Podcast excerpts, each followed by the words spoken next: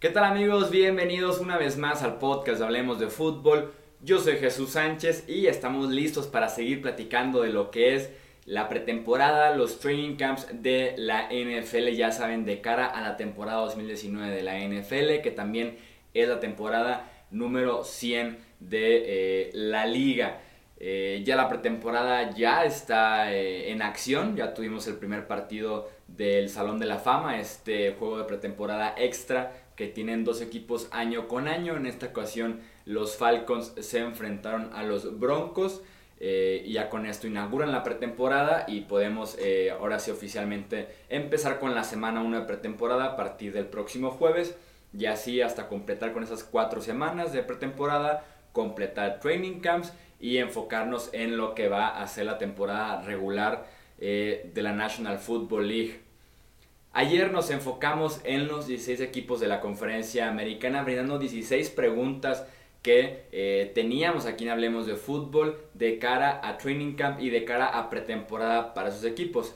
En esta ocasión nos estaremos enfocando en la NFC, mismo formato, 16 equipos en la conferencia nacional, 16 eh, preguntas. Iniciamos con los Dallas Cowboys. Mi pregunta es, ¿cómo se reacomoda la ofensiva? Y sí que el Elliott no se ha presentado a entrenar buscando un nuevo eh, contrato por parte de los Dallas Cowboys. Y mi pregunta es, ¿cómo se reacomoda, cómo se ajusta la ofensiva? No tanto terrestre, sino más bien la ofensiva aérea. Es la oportunidad dorada para que los eh, Dallas Cowboys se puedan enfocar en la ofensiva aérea, que pueda tomar ese protagonismo por lo menos en el mes de eh, agosto. Regresa Jason Witten después de un año retirado como comentarista. Eh, llegó Randall Cobb en la agencia libre. Es el segundo año de Mari Cooper en el sistema. Es el segundo año de Michael Gallup en la NFL en general. Entonces me gustaría que se enfocaran justamente no en reemplazar a Elliott con Alfred Morris o con sus corredores eh, novatos que tienen detrás de Elliott, sino más bien ver cómo funcionaría eh, este enfoque ofensivo más balanceado hacia la ofensiva aérea, tratar de desarrollar la química eh, entre Gallup, Cooper, Prescott, eh, que Witten vuelva a estar en forma, entonces creo que ese podría ser un enfoque importante para los Dallas Cowboys en esta pretemporada. Pasamos con los Giants de Nueva York y mi pregunta es qué veremos de Daniel Jones. Hace rato que no era tan criticada una selección de coreback en un draft como fue la selección eh, sexta global del pasado draft que se convirtió en Daniel Jones. Qué mejor que buenas actuaciones en Training Camp que nos puedan indicar eso los reportes desde eh, Nueva York. Una pretemporada buena por parte de Daniel Jones para eh, dar la confianza de estar listo, no sé, a partir de octubre. Que tengan los Giants un, mal inicio en septiembre, tal vez un 0-4, un 1-3 y que pudieran voltear a ver a Daniel Jones. Me gustaría por lo menos eh, ver eso de Daniel Jones, pero aquí la pregunta es, ¿qué veremos del coreback novato? Puede callar dudas o puede levantar sin duda alguna muchas, pero muchas más. Pasamos con Filadelfia. Mi pregunta es, ¿quién toma la batuta en el juego terrestre? Eh, Jordan Howard llegó en un cambio con los Chicago Bears, un especialista para correr entre los tackles. Miles Sanders llega a la Universidad de Penn State en la segunda ronda del draft, un corredor que lo puede hacer todo, que es sumamente explosivo y que también se puede utilizar mucho en equipos especiales y recibiendo el balón saliendo desde el backfield. Ya estaban ahí Josh Adams, que se podrá categorizar como del estilo de Jordan Howard. También ya estaban Corey Clement y Wendell Smallwood, que podrían ser más del estilo de Miles Sanders. Entonces será muy interesante monitorear en la pretemporada tanto en efectos eh, reales como de fantasy fútbol quién se adueña de los toques en ese backfield de Filadelfia. Pasamos con Washington. Mi pregunta es, ¿Dwayne Haskins pierde la batalla de coreback? Digo pierde porque en mi opinión la tiene ganada. Eh, los Redskins deben ir sí o sí con Haskins como su quarterback. Pierden muy poco y ganan muchísimo si realmente desde la semana 1 está eh, iniciando. Es lo mejor a futuro de Washington y que hace rato que esa franquicia, eh, tal vez desde los últimos años buenos de Robert Griffin III, que no apunta mucho hacia el futuro los Redskins. La pregunta es si el quarterback novato perderá la batalla contra los veteranos Colt McCoy y Case Keenum. McCoy con la ventaja de que ya ha estado ahí una eternidad con los Redskins. Case Keenum va llegando, pero tiene eh, ciertas millas recorridas ya en la NFL. Dwayne Haskins perderá esa batalla. Pasamos al norte de la NFC, Chicago cambios positivos o negativos en el staff de entrenadores. Big Fangio, la mente maestra de la excelente defensiva de los Bears el año pasado, es ahora el head coach de los Denver Broncos. Ahora está Chuck Pagano como coordinador defensivo de los Chicago Bears. Chuck Pagano que nunca pudo reparar la defensiva de Indianapolis cuando fue head coach de este equipo desde la temporada 2012 hasta la temporada 2017, pero que cuando estaba en un staff eh, nada más en la parte defensiva que fue en Baltimore a partir de 2008 hasta el 2011, lo hizo bien y que eso lo llevó a ser head coach en un futuro. Así que eh, me gustaría ver si estos cambios son positivos o negativos en el staff de entrenadores. Un cambio forzado porque Dick Fangio fue contratado para ser head coach, pero me gustaría ver qué ofrece Chuck Pagano como coordinador. Pasamos a Detroit. ¿Cuál es el estilo de este equipo? ¿Cuál es el estilo de Matt Patricia? El primer año de Patricia transcurrió sin pena ni gloria, sin apestar, pero tampoco sin brillar.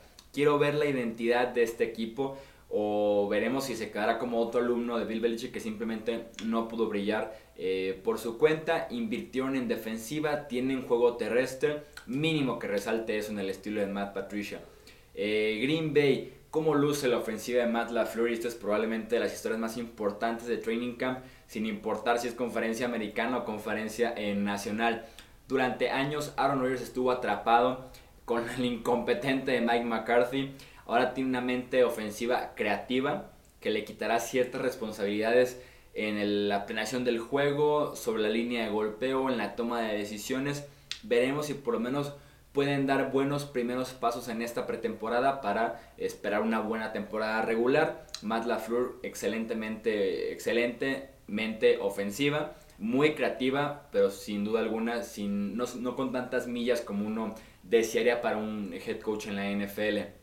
Minnesota, ¿cómo se comportará la línea ofensiva? El gran dolor de cabeza año pasado para los Vikings fue justamente esa línea ofensiva y también un poco de Kirk Cousins. Gary Kubiak llegó y su sistema puede cambiar mucho el frente de los Vikings. Llegó como asistente de head coach. Eh, como cierto asesor ofensivo de los Vikings, no está tan definido ese rol, pero puede hacer algo a favor de esa línea ofensiva. Además está Gareth Bradbury, que fue considerado el mejor liniero ofensivo eh, interior del draft pasado y que será el centro titular de esa línea ofensiva de los Vikings. Pasamos ahora con el sur de la NFC Atlanta. Traen la magia los nuevos, diagonal viejos entrenadores Atlanta regresó a sus épocas de éxito, por lo menos en el costado de los entrenadores. Después de fallar buscando el reemplazo de Kyle Shanahan como coordinador ofensivo, regresa Dirk Coder a esa posición que tenía con los Falcons, que dejó para ser head coach de Tampa Bay y que ahora vuelve a Atlanta.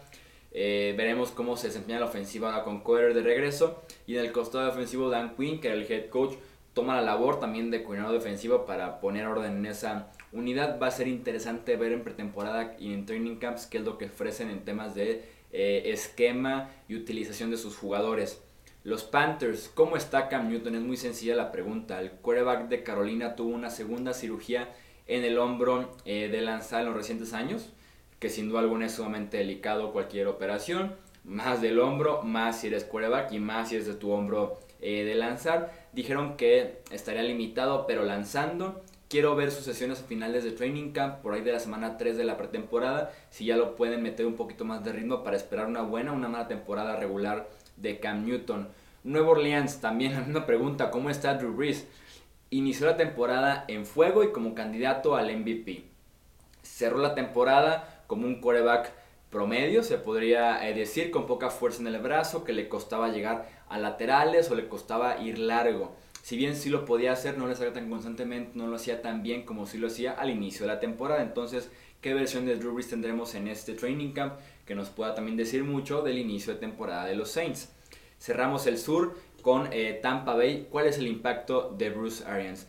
Bruce Arians era un genio cuando era head coach de Arizona hace unos años que los tenía compitiendo en las finales de conferencia con Carson Palmer, con Larry Fitzgerald y esos equipos mágicos de eh, los Cardinals tener un impacto, por lo menos en personalidad, con los Buccaneers que realmente no han tenido personalidad en los últimos años, o será un impacto directo, por lo menos en el nivel de James Winston, como un coach especializado en quarterbacks. Me intriga mucho la presencia de Arians eh, en Tampa Bay. Pasamos al oeste, Arizona, Cliff Kingsbury. ¿Será o es lo que creíamos de lo que se decía durante el offseason. Obviamente no vamos a, a juzgar a, a, Kingsbury a partir de entrenamientos y de pretemporada, pero me gustaría ver velocidad, movimiento antes de la jugada, creatividad, espacios para los receptores, Kyler Murray corriendo. O sea, me gustaría empezar a ver algo de lo que es esta mente ofensiva brillante que trae eh, Cliff Kingsbury a la NFL. Los Rams de Los Ángeles, mi pregunta es, ¿tendremos actualización de Todd Gurley? Ya sea que nos la digan literalmente ellos o que la veamos nosotros directamente de training camp o de pretemporada. Nos quedamos en que fue desplazado en playoffs por CJ Anderson eh, tanto rondas de NFC como Super Bowl. Nos dijeron que la lesión de la rodilla no era seria, por lo menos quisieron vender esa historia. Después resultó que era artritis, que era una condición que sin duda alguna lo afectaría en el presente y a futuro de su carrera. Lo limitarán desde los entrenamientos, ahora en training camp. Pretemporada me queda claro que, no va a jugar en lo absoluto, pero me gustaría tener una actualización de lo que puede eh, ser Todd Gurley tanto en la vida real como en fantasy football. San Francisco. ¿Qué nos ofrece Jimmy Garapolo? Suena increíble, pero es una temporada importantísima en la carrera de Garapolo, pensando en el futuro del quarterback en San Francisco u ojo, en otro equipo. Es una posibilidad muy pero muy real. ¿Qué nos ofrece regresando de la lesión de rodilla que se fue la temporada pasada? Se ve sano, se ve con confianza. Insisto, es una temporada importante para eh, Jimmy G con San Francisco. Y cerramos la conferencia nacional con los Seattle Seahawks. ¿Cuál es la nueva identidad de este equipo de Seattle? La secundaria está oficialmente deshecha. El pass rush, pues también porque se fue Frank Clark. El juego terrestre se mantiene casi intacto, que esa es como la parte más valiosa que podrían tener en esta transición, obviamente junto a Russell Wilson.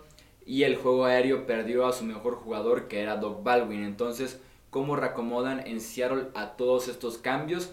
para tener un producto que siga compitiendo en el oeste, que siga compitiendo, que siga siendo un invitado eh, frecuente en los playoffs de la NFC. Eso es todo entonces por este episodio, 16 preguntas para 16 equipos de la conferencia nacional. Recordarles que aquí en la parte de abajo, en la descripción del video de YouTube o en redes sociales, Facebook, Twitter e Instagram, como hablemos de fútbol, encuentran el link para eh, apoyarnos por medio de la plataforma de Patreon esta plataforma les va a permitir ya sea chatear todo el día con nosotros o jugar fantasy fútbol este año contra nosotros. Así que cualquier eh, apoyo se agradece de verdad con todo el corazón. Recordarles que ya está la web funcionando al 100%, hablemos de fútbol.com, el canal de YouTube, los podcasts y principalmente han preguntado mucho sobre eso. Se vienen las 32 previas en 32 eh, días que nos caracterizan aquí en Hablemos de Fútbol. Yo soy Jesús Sánchez, muchas gracias por estar aquí nuevamente con nosotros y nos escuchamos, nos vemos en el próximo episodio. Hasta luego.